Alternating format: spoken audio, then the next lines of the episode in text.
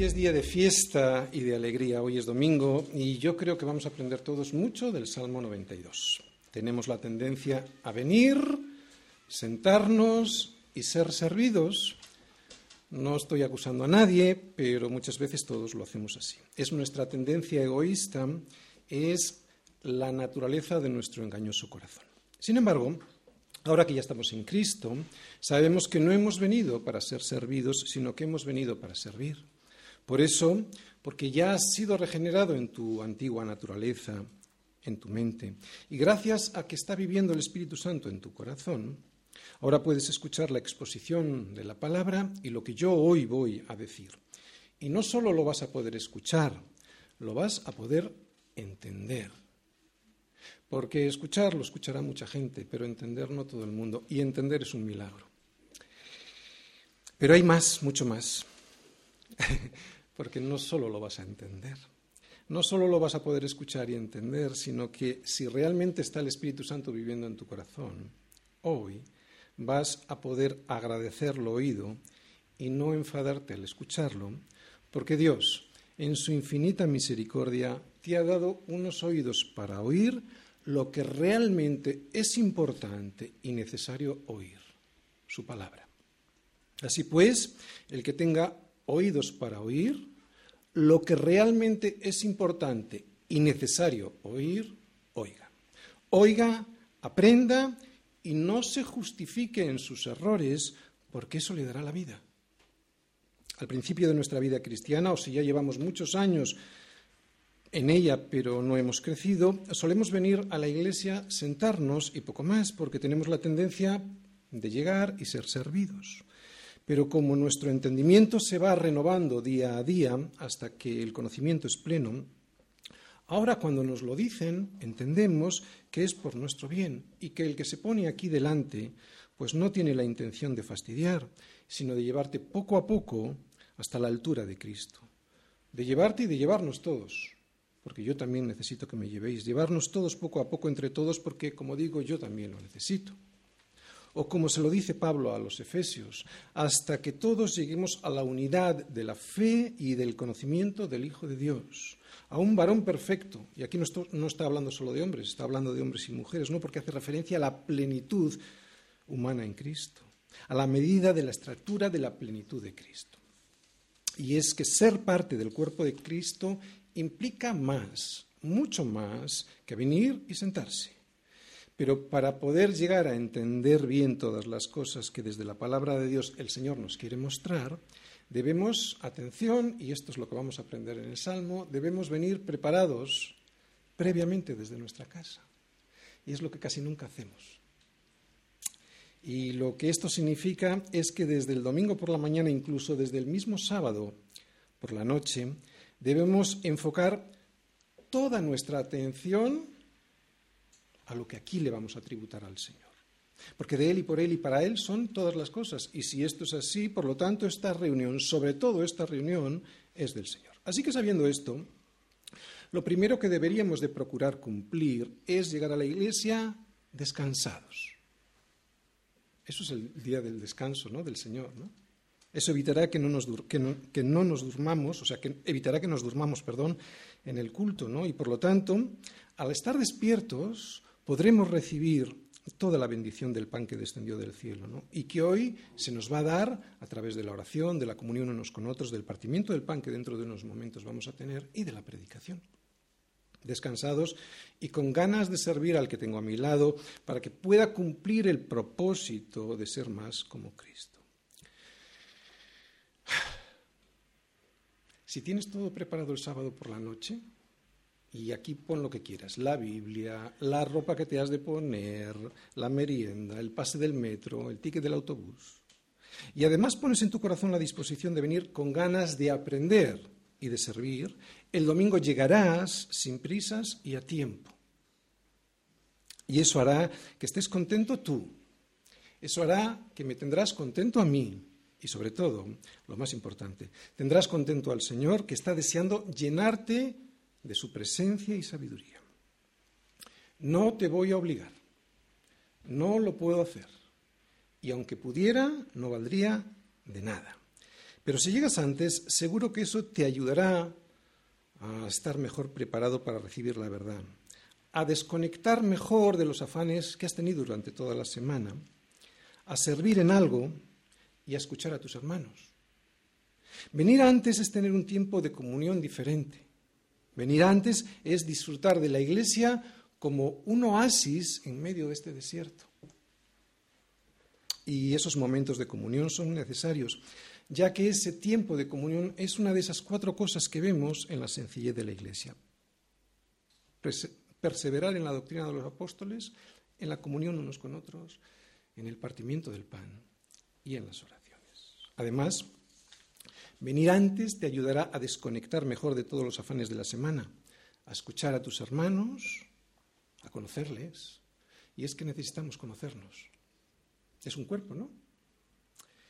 Te ruego que pienses en esto para tu beneficio, para la edificación de la Iglesia y para que cuando lleguen las visitas puedan decir en su corazón lo mismo que decían los incrédulos cuando veían a los primeros cristianos. Mirad cuánto se aman. Y no porque queramos presumir de algo que no tenemos, sino como el testimonio de lo que realmente anida en nuestro corazón. El Espíritu Santo viviendo en nosotros, que es algo que a veces reprimimos porque nos da a veces vergüenza, ¿no? no mostramos por vergüenza o porque no queremos intimidar al que nos visita. Sin embargo, es la iglesia el sitio, es la iglesia el lugar para hacerlo. ¿Dónde mejor que en la iglesia, como la congregación de los santos, para disfrutar de la comunión? Además, hemos de saber que ellos lo necesitan, pero sobre todo soy yo quien más lo necesito. El servicio, soy yo quien más lo necesito. Si lo empiezas a hacer así, te darás cuenta que no solo no te va a costar tanto como piensas, sino que cada día que pase tendrás más ganas de llegar a la iglesia y llegar pronto. Te gustará a ti, me gustará verlo a mí y le gustará verlo al Señor. Y es que aquí nadie te persigue, porque aquí nadie te critica, aquí nadie se burla de tu fe. Todo lo contrario, todos estamos deseando llegar a Cristo, buscar a Cristo para alabarle. ¿Y sabes por qué? Salmo 92. Porque bueno es alabarte, oh Yahvé, y cantar salmos a tu nombre, oh Altísimo. Anunciar por la mañana tu misericordia y tu fidelidad cada noche. En el decacordio y en el salterio, en tono suave con el arpa. Por cuanto me has alegrado, oh Yahvé, con tus obras, en las, cuales, en las obras de tus manos me gozo. Cuán grandes son tus obras, oh Yahvé, muy profundos son tus pensamientos. El hombre necio no sabe y el insensato no entiende esto. Cuando brotan los impíos como la hierba y florecen todos los que hacen iniquidad, es para ser destruidos eternamente. Mas tú, Yahvé, para siempre eres altísimo. Porque he aquí tus enemigos, oh Yahvé, porque he aquí perecerán tus enemigos, serán esparcidos todos los que hacen maldad. Pero tú aumentarás mis fuerzas como las del búfalo, seré ungido con aceite fresco.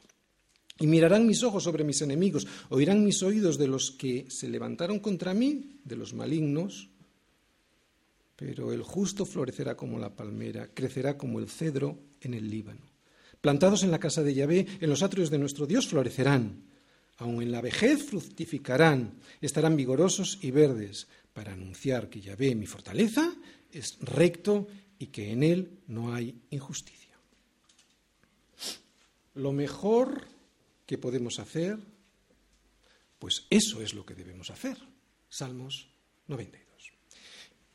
¿Y qué es lo mejor que podemos hacer y por lo tanto, qué es eso que debemos hacer? Según el consejo de Dios y que acabamos de leer, lo mejor que podemos hacer en la vida es alabar a Dios anunciando quién es Él. Y esta no es la opinión de un hombre, esta es la declaración de Dios mismo a ese hombre al cual él creó.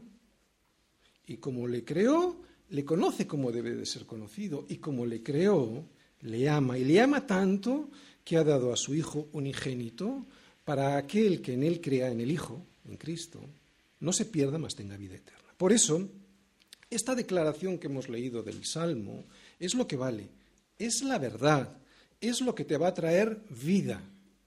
Olvídate de tu opinión y de tu vergüenza.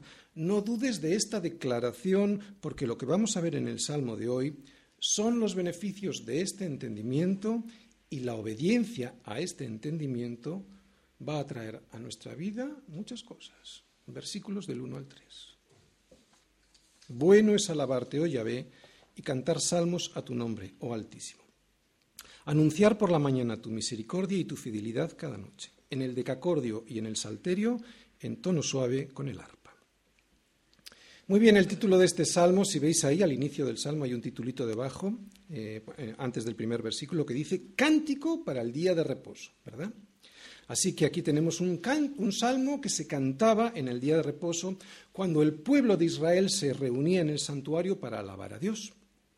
Por lo tanto, este es un salmo que nos va a enseñar qué es a lo que debemos venir a la iglesia en un día como el de hoy, a alabar a Dios, y los motivos por los cuales hacerlo.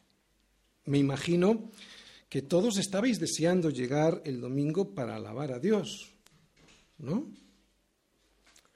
¿O estamos tan acostumbrados a venir los domingos a la iglesia que ya ni lo deseamos o ni sabemos a qué venimos?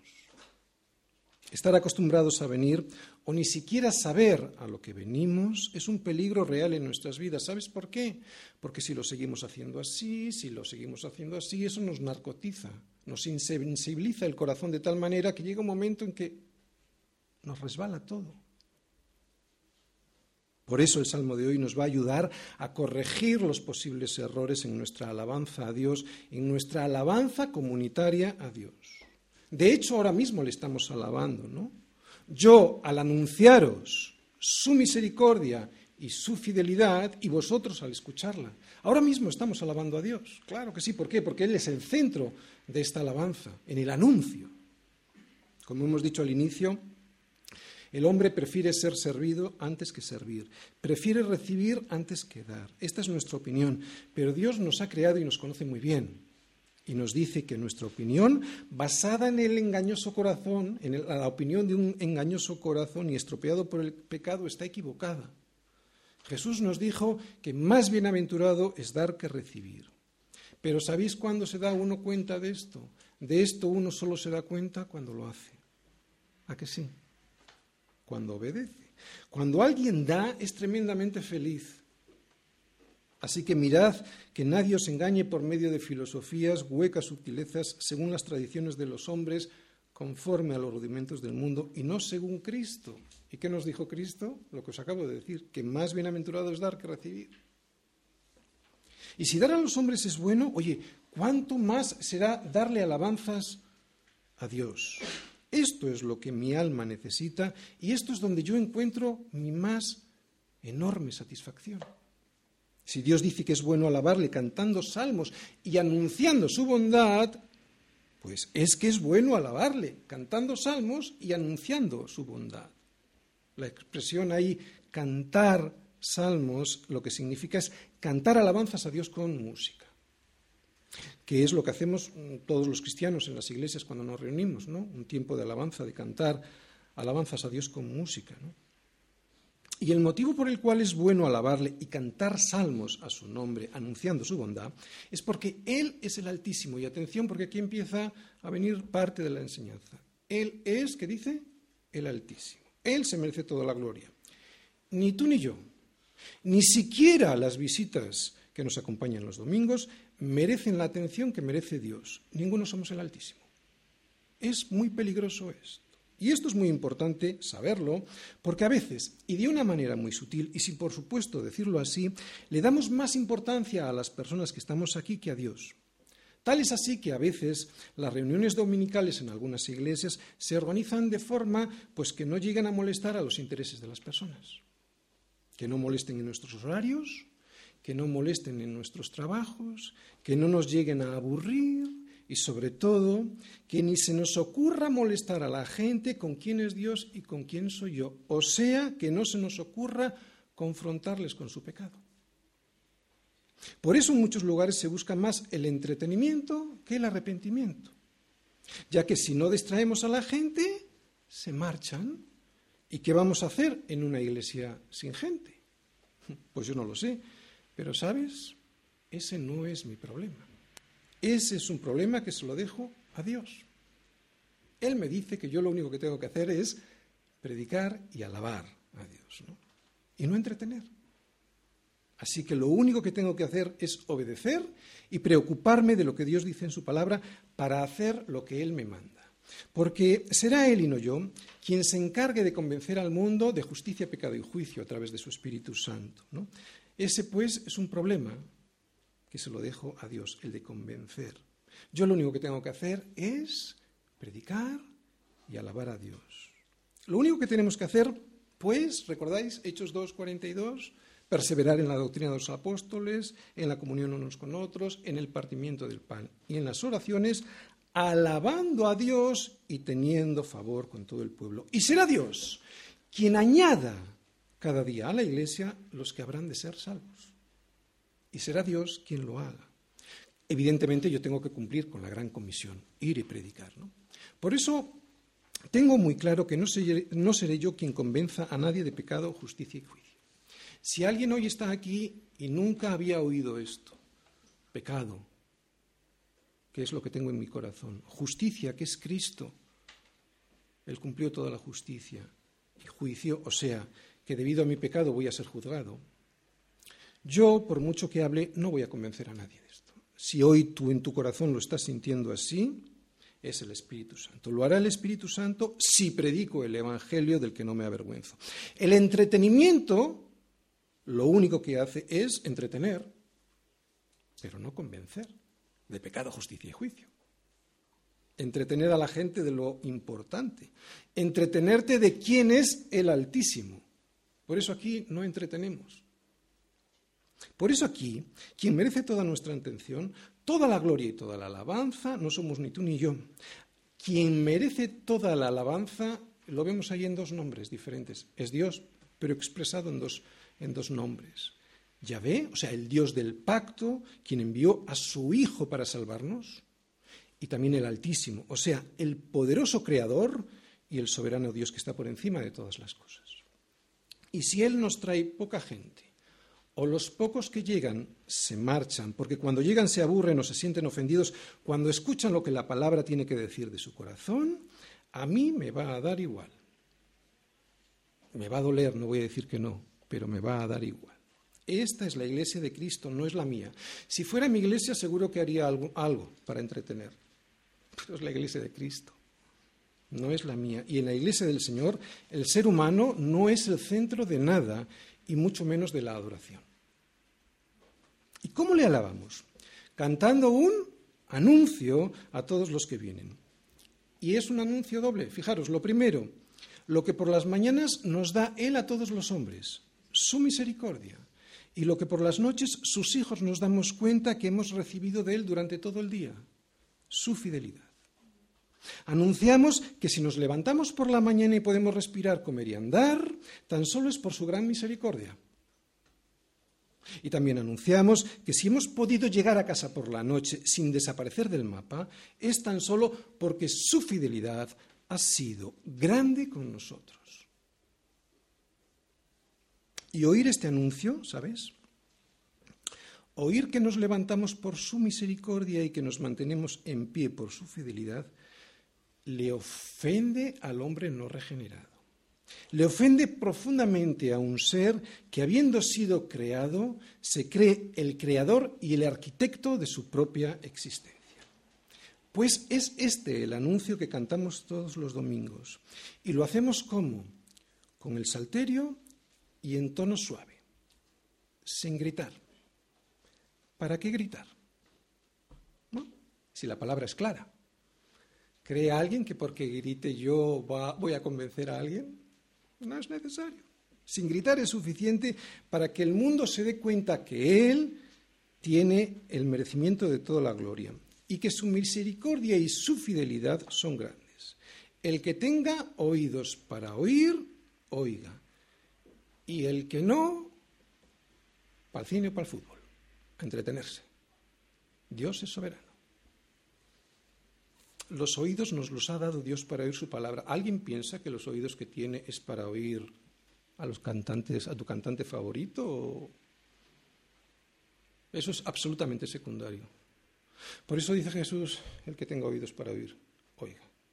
Claro, oiga su palabra, oiga lo realmente importante. Digo otra vez, los oídos nos los ha dado Dios para oír su palabra. El resto de los sonidos debieran tener menos importancia para el ser humano. Por eso cuando oyes lo que de verdad debes oír y al oírlo aprendes lo que debes aprender, o sea, cómo es su misericordia y cómo es su fidelidad, dices, qué bueno es alabarle.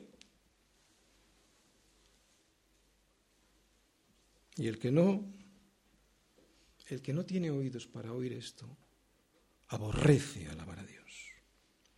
Bueno es alabarte, oh Señor, dice el salmista inspirado por Dios. Por eso aquí se alaba al Señor como el centro de nuestras vidas y aunque el ser humano no lo entienda, Dios dice que alabarle es bueno para nosotros, que es lo que nuestra alma necesita y que es donde nuestra alma encontrará la verdadera satisfacción. Fuimos creados para alabar a Dios en todo momento y con todo nuestro ser. Por eso el ser humano está tan desesperado, porque solo se alaba a Él y a sus ídolos, y no fuimos creados para eso. Hemos sido creados para alabarle con todo nuestro ser. ¿Sabes cuál es tu ser? Mente, corazón y voluntad. Con toda tu mente, cuando vas pensando por la calle quién es Dios y lo bueno que ha hecho todo, aunque el hombre siempre lo estropea con tu corazón cuando entiendes todo lo que Él ha hecho y su salvación a tu vida. Y entonces amas a aquel a quien te ha librado de las cadenas del enemigo. Mente cuando lo entiendes, corazón cuando amas a aquel que te ha salvado y con tu voluntad. Queriendo tu voluntad, queriendo obedecer. Mente, corazón, voluntad. Queriendo obedecer a aquel que te ha hecho tan grande regalo a tu vida, la salvación. Pero el ser humano no regenerado tiene cauterizada de tal manera su conciencia que cuando ve las maravillas de la creación y del universo, ya no las ve como la obra de Dios. Las ve como obra de una nada que se creó a sí misma. Hay que ser necio. Las ve como obra de una nada que se creó a sí de una nada que se creó a sí misma. Hace falta tener fe. Por eso no le alaba a Dios, por eso se alaba a sí mismo, porque no conoce nada más grande a lo que alabar, él mismo. No se puede ser más necio, pero así somos. Esta pérdida del asombro en su creación es la consecuencia del pecado de darle la espalda a Dios y a su palabra. Pero un hijo de Dios, aquel que ha sido regenerado en su corazón y ahora ya puede ver lo que antes no veía y oír lo que antes no oía ni escuchaba, se alegra. Se alegra y tiene motivos para hacerlo. Versículos del 4 al 5. Te alabo, te alabo por cuanto me has alegrado, oh Yahvé, con tus obras. En las obras de tus manos me gozo. Cuán grandes son tus obras, oh Yahvé, muy profundos son tus pensamientos. Bien, este por cuanto que yo he subrayado es el motivo que nos lleva a la alegría el motivo de sus obras, que nos lleva a la alegría y con esa alegría le alabamos. Es muy importante este por cuanto, ¿de acuerdo? Porque si no tenemos este por cuanto en nuestro corazón, y ahora lo voy a intentar desarrollar para explicarlo, no le vamos a alabar, ni con alegría ni con entendimiento, ¿de acuerdo? Así que este por tanto es interesante. Antes de llegar aquí, a la iglesia, os voy a hacer una pregunta. ¿Cuántos de nosotros hemos meditado en las obras que Él ha hecho en nosotros? Claro, porque si no hemos meditado en ellas, no podrás alabar a Dios con alegría. ¿No? Lo harás, pero lo harás como una costumbre religiosa o forzado porque ves a los demás que lo hacen. ¿Ves lo que estamos aprendiendo en el Salmo 92, el Salmo del domingo? ¿Te das cuenta de la importancia del por cuánto? Creo que antes de entrar por esa puerta y para que la alabanza sea una alabanza consciente y consecuente, todos nos debiéramos preguntar cuál es ese por cuánto, de tantos por cuántos que el Señor seguro que te ha regalado durante esta semana. Lo debemos hacer todo el día y a todas horas, pero sobre todo lo debemos hacer durante el domingo, durante el día de reposo. Debemos recordar cómo han sido sus misericordias por el día y cómo han sido y cómo ha sido su fidelidad por la noche. ¿Te imaginas que hubieras perdido Quiero ponerte este ejemplo más que nada para meterte en situación más personal. ¿no? Tú, tú imagínate que hubieras perdido una mano, o un pie, o un ojo, y que ayer él, el Señor, hubiera hecho el milagro de devolvértelo. ¿cómo le estarías alabando ahora? Pues no sé si lo sabes, pero Él durante esta semana lo ha hecho. ¿O qué crees que te ha hecho al cuidarte para que no los pierdas? ¿O qué crees que ha hecho al cuidarte para que no te pierdas? Cuando yo medito en estos por cuantos, y que me has alegrado, oh Señor, con tus obras, en las obras de tus manos yo me gozo. Dejo de quejarme y reconozco que bueno es alabarte, oh Señor, y cantar salmos a tu nombre, oh Altísimo. Pero tengo que meditar en estos por cuantos. Si no, no lo voy a hacer con verdadero entendimiento, ni lo voy a hacer con alegría. Lo haré como un recurso religioso porque estoy imitando al que tengo al lado. Es tan bueno alabarte, es tan bueno alabarte que, sabes, me saca de mi destructivo egoísmo de estar pensando siempre en mí y en lo que no tengo para centrarme en Dios y en lo que sí me ha dado y cuidado, y eso me lleva al contentamiento. Claro que es bueno alabarte, oh Señor, tan bueno que me saca de la amargura de mi engañoso y perverso corazón para llevarme a ti y a las obras que tú has hecho en mi vida. ¿Cómo no te voy a alabar con arpa y con salterio y lleno de alegría? Las maravillas de la naturaleza, el orden perfecto del universo, el milagro del cuerpo humano, Dios bendito. Yo no me explico, estamos tan, estamos tan cauterizados.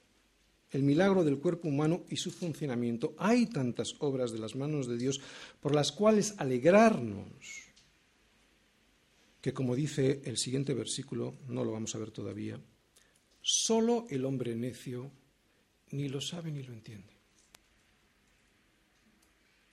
Pero dice más, aquí en el versículo 5 dice, no solo cuán grandes son tus obras, oye, dice, muy profundos son tus pensamientos. Y son tan profundos que nunca los vamos a entender en toda su amplitud. Incluso Pablo, después de explicarnos el plan de Dios para salvar a los gentiles y restaurar a Israel, viene a decir en Romanos 11, vamos todos a Romanos 11, Romanos 11, versículos del 33 al 36, dice, después de explicarlo, el hombre, dice, oh profundidad de las riquezas de la sabiduría y de la ciencia de Dios, cuán insondables son tus juicios e inescrutables sus caminos, porque ¿quién entendió la mente del Señor? ¿O quién fue su consejero? ¿O quién le dio a él primero para que le fuese recompensado? Porque de él y por él y para él son todas las cosas. A él se da gloria por los siglos. Amén. Muy profundos son tus pensamientos. Y era Pablo. Y esta exaltación que acabamos de leer siempre, escucha bien, es el producto de la revelación de Dios a nuestro corazón, no de la inteligencia humana. Lo vuelvo a repetir esta exaltación, esta alabanza, solo es el producto de la revelación de Dios a nuestro corazón, no de la inteligencia humana. Por eso, si no alabas de esta manera, pídele a Dios que haga, en tu vida una revelación ¿no? de quién es Él y de lo que ha hecho. La revelación de lo que podría haber sido nuestra vida sin la salvación de Cristo, de lo que podría haber sido nuestra vida viviendo aquí en un infierno si no me hubiese salvado y viviendo allí sin Él, o sea, en el infierno. Por eso alabarle a Dios no lo puede hacer cualquiera. Y cuando alguien lo intenta sin este entendimiento, es algo frío y sin sentido. No lo puede hacer cualquiera, solo lo hace al que le es revelada la verdad de Dios, aquel que reconoce en dónde estaba, de dónde Dios le ha sacado y atención, cómo Dios lo ha hecho a través de la muerte de su Hijo en la cruz. Siendo Él tan justo y yo tan pecador. Por eso predicamos, por eso no entretenemos. Para que hoy te sea revelado a ti o recordado, si es que ya lo sabes, porque todos necesitamos recordarlo, y así le puedas alabar de verdad. Ese es el centro. Esta sí que es la más grande obra de Dios beneficiando al hombre tu salvación, mi salvación. Obra salida de unas manos buenas y de un pensamiento profundo, tan profundo que no lo podemos entender. No lo podemos entender. Y es que la obra redentora del hombre sobre la cruz de Cristo es el plan perfecto, ininteligible y lleno de amor de Dios hacia ti y hacia mí. Pero de esto, de esto el hombre necio ni se entera. Versículos del 6 al 9. El hombre necio no sabe y el insensato no entiende esto. Versículo 7. Y como no lo entiende, cuando brotan, o sea, cuando prosperan aquí, los impíos, como la hierba, y florecen, todos los que hacen iniquidad, es para ser destruidos eternamente. Mas tú, Yahvé, para siempre eres altísimo, porque he aquí tus enemigos, oh Yahvé, porque he aquí perecerán tus enemigos. Serán esparcidos todos los que hacen maldad. Sin Dios, ni la ciencia ni la vida tienen sentido. Por eso el hombre necio, o sea, el que desperdicia, el que desestima o que directamente desprecia la revelación de Dios, y que en el original hebreo esta palabra aquí, en este versículo por lo menos, significa bruto, el bruto, ¿de acuerdo? Ese, el necio, no entiende nada de todo lo importante que hay que entender. De todo lo importante que hay que entender. Entenderá muchas cosas, ¿de acuerdo? Pero de lo importante no entiende nada. A este necio, a este bruto, literalmente es lo que dice, cuando intenta entender algo sin Dios, Dios destruye su ciencia y les ves aún así con la soberbia de intentar explicarlo todo y sin entender nada. Y constantemente lo vemos en la televisión o en los documentales, ¿no? Lo que hace unos años era ciencia segura y demostrada, resulta que hoy ya no tiene nada de científico ni de seguro. Lo que ayer era un diente de un homínido de cientos de millones de años, hoy resulta que han descubierto que era el diente de un pobre cerdito. Y quieren que confiemos en ellos. ¿Dónde está el sabio? ¿Dónde está el escriba? ¿Dónde está el disputador de este siglo? ¿No ha enloquecido Dios la sabiduría de este mundo? Claro que la ha enloquecido. Pues ya que en la sabiduría de Dios el mundo no conoció a Dios mediante la sabiduría, agradó a Dios salvar a los creyentes por la locura de la predicación.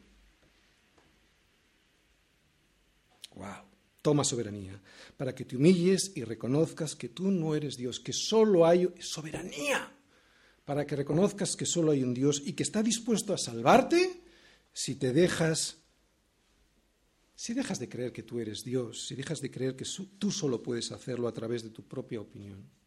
Por muy científica, vamos a ponerlo entre comillas, por muy científica que creas que es. Y atención, no hay oposición entre ciencia y fe, en absoluto. Claro que no. Lo que Dios dice a través de su palabra es que no hay ciencia sin Dios. Mi hijo mayor ha estudiado ciencias físicas y mi hija pequeña quiere estudiar bioquímica. Y mi mujer es médico. No tengo nada en contra de la ciencia, solo faltaría. El problema para el hombre necio, o sea, el bruto, es que los pensamientos de Dios son tan profundos que su soberbia le impide reconocer que no entiende nada sobre todo de lo que no entiende nada es de las leyes morales y de sus consecuencias, que no entiende nada si no es Dios quien se lo explica. Y además que para ello, para que entienda algo, ha de rendir su vida, mente, corazón y voluntad, ¿recordáis? Mente, corazón y voluntad, a rendirla a un Señor que no es Él, que es Cristo. Y aún así no lo va a entender todo, porque no es Dios. Por eso tú y yo, cuando no entendemos algo, y para no naufragar en la profundidad del mar de su pensamiento, del pensamiento de Dios, porque es un, es un mar inmenso, en el cual intentamos entrar y podemos naufragar, tenemos que agarrarnos al madero de la cruz de Cristo para no, para no hundirnos en la incapacidad de comprenderlo todo y, por lo tanto, intentar explicarlo todo con nuestra opinión. Si hay algo que no entendemos, no lo entendemos. Nadie está obligado a ser igual a Dios. Por eso el peligro de nuestra vida está en que después de haber puesto nuestros ojos en Cristo y no en las cosas de este mundo, volvamos a poner los ojos en esas cosas y seamos seducidos y hundidos por ellas. Y en ese caso nos pasará como a los brutos de este mundo, que estaremos entretenidos de tal manera con las cosas de este siglo que los frutos de nuestra vida serán como los de la hierba y la flor, que sí, crecen y florecen momentáneamente, ¿no? Prosperan aquí, pero que casi no duran y que el fin de ellos es ser destruidos eternamente. Hay de los sabios en, su propia, en sus propios ojos y de los que son prudentes delante de sí mismos. Ay, lo vuelvo a repetir, dice Isaías, de los sabios en sus propios ojos y de los que son prudentes delante de sí mismos. Porque como la lengua de fuego consume el rastrojo y la llama devora la paja, así será su raíz, como podredumbre, y su flor se desvanecerá como polvo porque desecharon la ley del Señor de los ejércitos y abominaron la palabra del Santo de Israel. Fuera nuestra opinión si no está en consonancia con la opinión de Dios, si está en contra de la opinión de Dios. Vivir como si Dios no existiera, vivir sin tener en cuenta la palabra de Dios, es la mayor necedad que uno puede hacer. Es de brutos.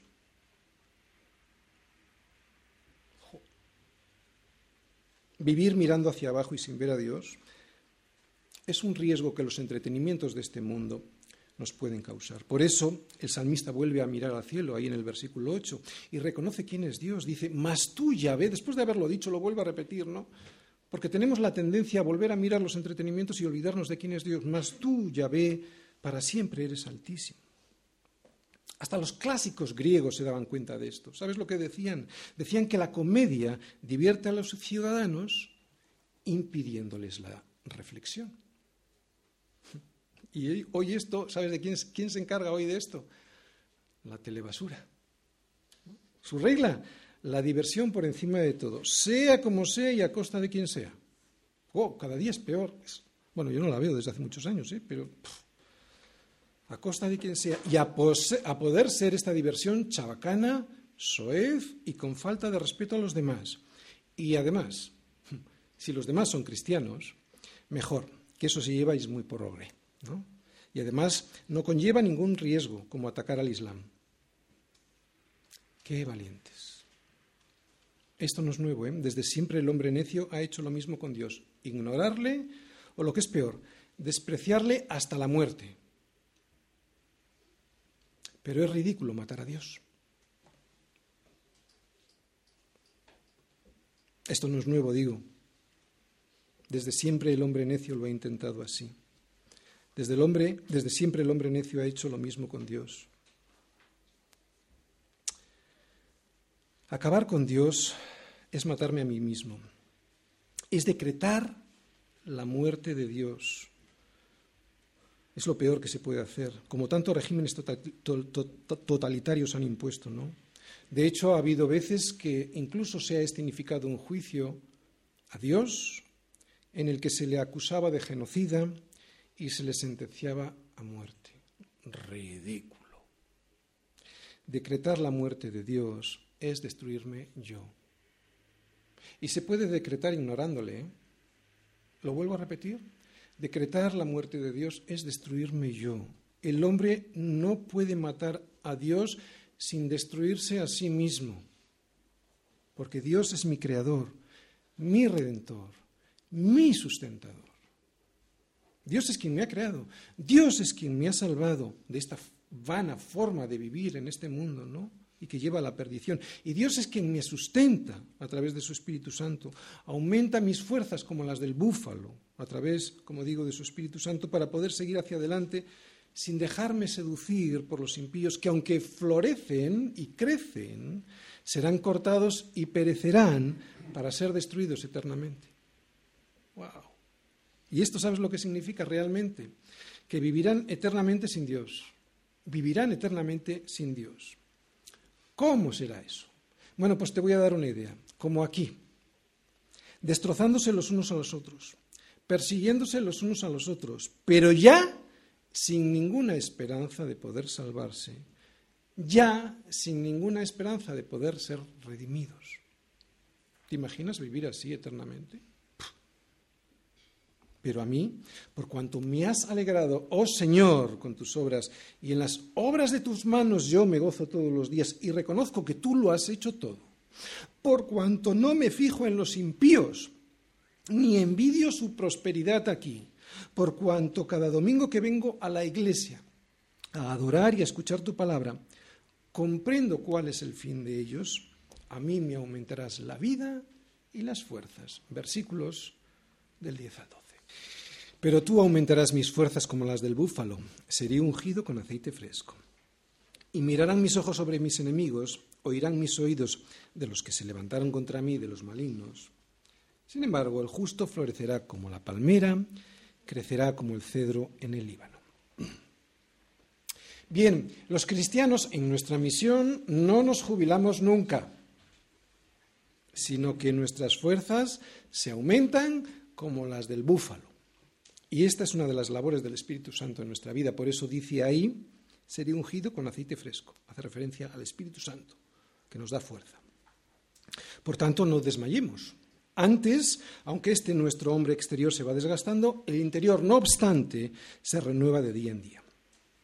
Yo he visto a cristianos viejecitos ya, pero comprometidos con el Señor, misioneros, pastores, muchos de ellos, con más fuerzas y, por supuesto, con mucho más fruto que todos los jóvenes incrédulos de nuestro tiempo.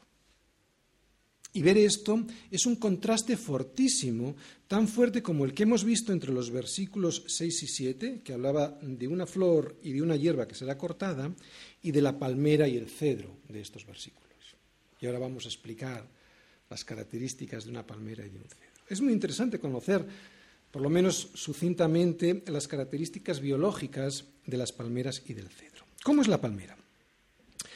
La palmera a la que se refiere el salmista es la palmera datilera. O sea, es una palmera que da dátiles, da frutos. Es una palmera que siempre está verde, siempre se la ve coronada por grandes palmas verdes. Tenga la edad que tenga. Es así como siempre estará un cristiano, ¿no? dando fruto y siempre con verdor. Un cristiano que está bien fundamentado. Por eso hace la comparación con una palmera. También tiene un tronco siempre recto y creciendo siempre hacia arriba. Se le cuelgue lo que se le cuele. Y esta es una imagen de cualquiera que sigue el Evangelio. Alguien que siempre crece hacia arriba sin torcerse, a pesar de las dificultades y a pesar también de las tentaciones que cuelgan en nuestro caminar diario. Otra característica es que la vida de las palmeras no depende de la altura y fortaleza de su tronco, sino de sus raíces. Podemos ver a una palmerita de tan solo uno o dos metros y creer que es fácil arrancarla de su lugar cuando resulta que tiene unas raíces muy profundas y por eso es muy difícil sacarla de su sitio. Así es un cristiano. Está tan fuertemente arraigado, tiene unas raíces tan profundas buscando al Espíritu, el agua del Espíritu Santo, que aunque esté plantado en un desierto, crecerá sin parar y fuerte. No funda su vida en la arena, aunque vive rodeada de ella, ya que de ella no obtiene ni nutrientes, ni en ella está su fundamento. Esto es lo que quiere decir la palmera. No sé si has visto los documentales, pero esas palmeras en las que a veces pues, un fuerte oleaje o los huracanes eh, y, las palmeras no caen, ¿no? cuando otros árboles que tienen al lado sí que caen. Pues eso es porque tienen unas raíces muy profundas y no arraigadas sobre la arena, y también tienen un tronco que soporta muy bien las pruebas. Por eso cuando vienen las lluvias y los vientos dan con ímpetu sobre ella, la palmera no cae. Pero lo que más me gusta de las palmeras, y yo creo que es porque me toca muy de cerca esto, es lo siguiente. Siempre están verdes, ¿no? aunque sean muy viejas, y dan sus mejores dátiles entre los 30 y los 100 años. Pero dicen por ahí que es a partir de los 50 cuando las palmeras comienzan a dar sus mejores frutos. Es cuando las palmeras empiezan a dar de verdad cantidad de fruto y calidad de fruto. Dicen que los dátiles de las palmeras de esta edad son muy apreciados por ser abundantes y nutritivos. Pasa igual con los cristianos, que con cierta edad se vuelven más útiles y también más fructíferos. Así que hay frutos a partir de los 50. ¿De acuerdo? Lo digo para aquellos que todavía se ven sin fruto. Y en mi caso, Dios me otorgó mis más y mejores frutos alrededor de esa edad. Es como si toda mi vida, al igual que la vida de una palmera, se estuviese preparando para dar los mejores dátiles a partir de los 50. frutos que tienen un alto valor nutritivo para aquellos que caminan por el desierto y están a punto de morir por el calor y por el hambre. Comen nuestros dátiles y se salvan. Los frutos del evangelismo. Y es que a pesar de las dificultades, del lento crecimiento, a que sí, crecemos muy lentos, del lento crecimiento de los desiertos, las plagas y las enfermedades de la vida, a esa edad los cristianos ya estamos firmes y podemos decir, como dice el salmista, el justo florecerá como la palmera. Y lo podemos decir porque como ella, y aunque Dios nos pone en un desierto, allí producimos fruto donde otros no producen y se mueren. Es un desierto en donde otros ni siquiera florecen. Y a pesar de los problemas y de las circunstancias difíciles, el verdadero cristiano, el que ha sido justificado por Cristo, el justo, florecerá como la palmera y crecerá como el cedro en el Líbano. Oye, ¿y cómo es y cómo crece el cedro en el Líbano? Ya no hay casi cedros en el Líbano, pero este árbol puede vivir más de dos mil años. Así que se le considera un símbolo de eternidad. Por eso ahí está poniendo que el justo es como un cedro, porque es un símbolo de eternidad. Son muy altos y majestuosos, su madera es dura y fina y pueden crecer entre 25 y 50 metros, con un tronco de hasta 9 metros de circunferencia, lo que le da solidez y firmeza.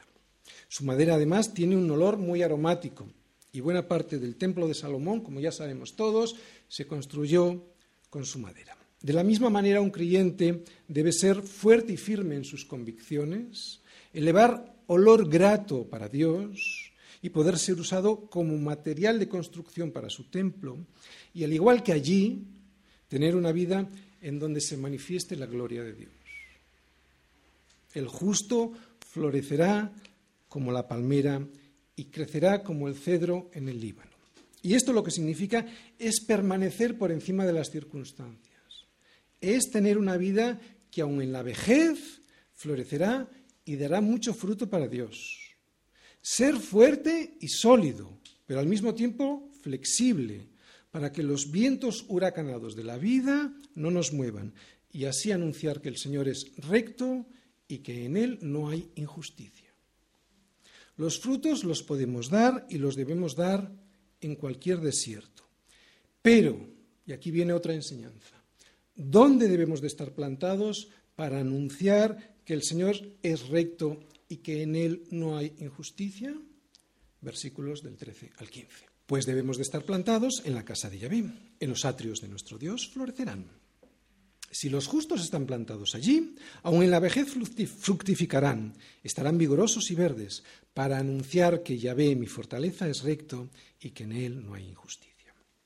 Bien, lo que nos dice el salmista es que cuando uno se aparta de Dios, o sea, cuando deja de estar sembrado en la iglesia y se aparta de Él, entonces deja de florecer y de dar fruto. Es un poema y esto es lo que nos quiere decir de una manera poética. Sin embargo, cuando alguien está plantado en la casa del Señor, en su voluntad, en su iglesia, aunque pasen los años y aunque sea muy mayor, y con muchos achaques físicos y de salud, será siempre alguien con un verdor y con una fructificación y con una fortaleza en el Señor que ya quisieran para sí muchos jóvenes. Hay hermanos nuestros que con más de 90 años plantados en el Señor, en la iglesia del Señor, dan fruto. Y su fruto, fíjate en qué consiste, en anunciar a los demás que a pesar de su edad, Yahvé, mi fortaleza, es recto y que en él no hay injusticia. Así son los justos alabando en la iglesia, como palmeras y cedros majestuosos, siempre llenos de verdor y frutos, por muy viejos que sean cuando otros a cierta edad ya jóvenes eh, están por ahí muriéndose de, no voy a decir de qué. Esta semana ha habido hermanos de la iglesia que lo han pasado mal. Incluso algunos me han llamado o escrito para decirme que no se encontraban bien espiritualmente. Bien, es normal, no me asusta. Lo que me asustaría es que hoy ellos no estuvieran aquí, plantados en la casa del Señor, porque hoy en los atrios de nuestro Dios florecerán. Al adorar en comunión con otros, al orar con ellos, al partir el pan dentro de unos momentos que vamos a hacer y al escuchar la palabra de Dios florecerán. Eso es lo que nos está diciendo estos versículos. Sin embargo, aquel que se aleja de los atrios de nuestro Dios se secará. No pasará mucho tiempo y se secará. Porque lo mejor que podemos hacer, como decíamos en el título de la predicación del Salmo de hoy, es estar plantados en la casa del Señor para alabarle, para cantar salmos a su nombre y para anunciar que el Señor es recto y justo.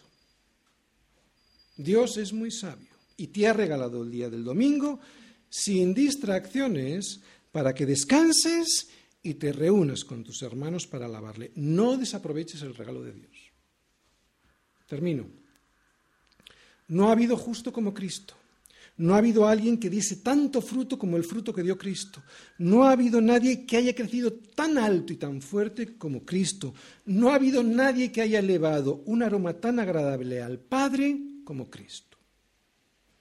Yo estoy seguro que si todos nosotros hubiésemos meditado en esto antes de venir, estoy seguro que si hubiésemos dedicado un tiempo a reflexionar en los beneficios de tener una iglesia en donde el Señor quiere que nos plantemos y crezcamos, hoy hubiésemos cantado al Señor de manera muy diferente a como lo hemos hecho al inicio del culto. Y nuestra alabanza, al haber, al haber sido más agradecida, hubiera sido más bíblica y nos hubiera traído más beneficios. No debes esperar venir a la iglesia para salir agradecido. No debes esperar venir a la iglesia para salir agradecido. Debes de venir a la iglesia ya agradecido para poder salir todavía más bendecido. Todos nosotros tenemos la tendencia a quejarnos, ¿eh? Y venimos así a la iglesia, murmurando por todo y en todo tiempo, así somos.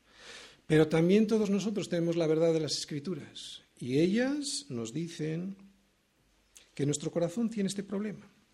Así que identifiquémoslo para no echarle la culpa a mi hermano, al pastor o a la iglesia de lo que yo tengo la culpa mi falta de contentamiento.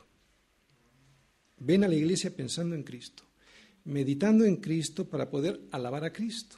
Porque si no lo haces así y lo haces pensando en ti, meditando en ti para por tus problemas, pues terminarás solo alabándote a ti, porque crees que tú eres el centro de atención con tus problemas.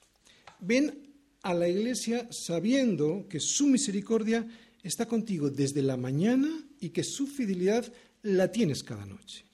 Y de esa manera le podrás cantar lo mismo que le cantaba Isaías. Tú guardarás en completa paz. ¿A quién? A aquel cuyo pensamiento en ti persevera, porque en ti ha confiado. Nuestro pensamiento, ¿dónde debe estar? En Él, perseverando en Él. ¿De acuerdo? Y a ese le va a guardar y ese va a estar contento. No vengas sin meditar en quién es Dios y lo que ha hecho por ti. Saber que puedes beber por pura misericordia y dar las gracias a Dios por ello, eso es alabar a Dios. Saber que puedes comer por pura misericordia y darle las gracias a Dios por ello, eso es alabar a Dios. Saber que puedes andar por pura misericordia y darle las gracias a Dios por ello, eso es alabar a Dios. Saber que puedes respirar, ver, oler, vivir por pura misericordia y darle las gracias a Dios por ello, eso es alabar a Dios. Dar gracias es una forma de adorar a Dios. Dios nos eligió y nos salvó, y solo compensar en ello debiera ser suficiente para darle las gracias. Escucha bien, ya casi termino. Sin este agradecimiento es muy difícil cantarle cosas que no estamos dispuestos a vivir. Sin este agradecimiento es muy fácil cantarle cosas que no estamos dispuestos a vivir, como en tantas ocasiones hemos cantado, ¿no? ¿Cómo vas a cantar de sus obras y cantarlas si no estás agradecido por ellas? Es imposible. ¿Te das cuenta cómo hay que venir a la iglesia? Habiendo meditado en ello. Porque si no tu alabanza será mecánica. No se puede alabar aquello que no tenemos agradecimiento por ello, ¿no? Dios quiere que tengas una vida de adoración, sí, en este local y también fuera de él. Pero la adoración, como digo, no solo es un momento que le dedicamos a Dios el día que aparecemos por la iglesia. La adoración es una vida que se caracteriza por el asombro de quién, de quién es Dios y de todas las cosas que ha hecho y de las que ha hecho en mi vida. Desde que nos levantamos al ver su misericordia hasta que nos acostamos, al ver su fidelidad, esa fidelidad que ha tenido con nosotros durante todo el día. Y te aseguro que si te asombras todos los días de quién es Dios y de lo que por ti ha hecho, y además que lo ha hecho sin que tú lo merezcas, vendrás el domingo a cantar tan agradecido que no saldrás como has entrado.